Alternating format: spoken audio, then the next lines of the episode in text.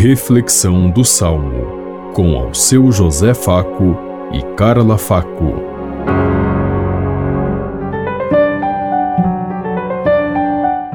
Paz bem a todos os ouvintes que estão em sintonia conosco neste dia.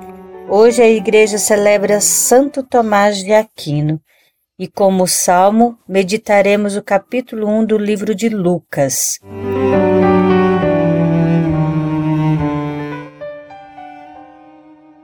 Bendito seja o Senhor Deus de Israel, porque a seu povo visitou e libertou. Fez surgir um poderoso Salvador na casa de Davi, seu servidor, como falara pela boca de seus santos os profetas desde os tempos mais antigos.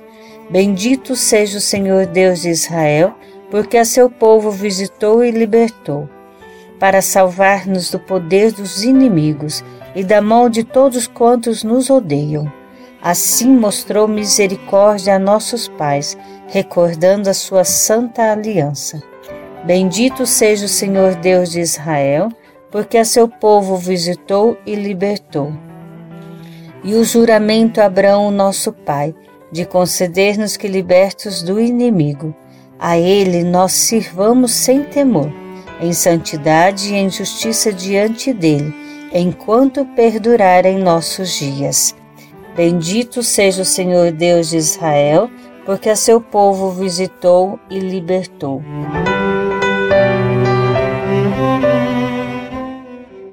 Bendito seja o Senhor Deus de Israel, porque a seu povo visitou e libertou.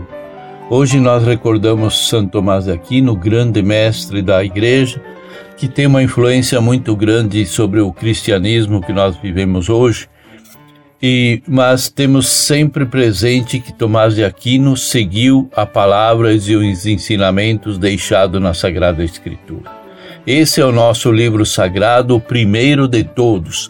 Antes, a Sagrada Escritura, a palavra de Deus, vem antes do, do catecismo da igreja e antes também do direito canônico.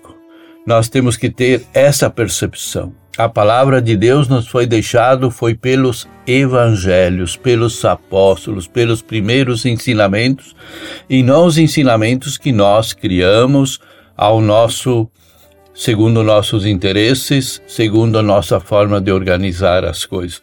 Que tenhamos sempre presente, como Tomás de Aquino, que a Igreja de Jesus Cristo passa pela Sua palavra, pelo seu ensinamento, pela Sua luz. E que isso nos ilumine a cada dia e a cada passo. Pensemos em tudo isso enquanto eu lhes digo.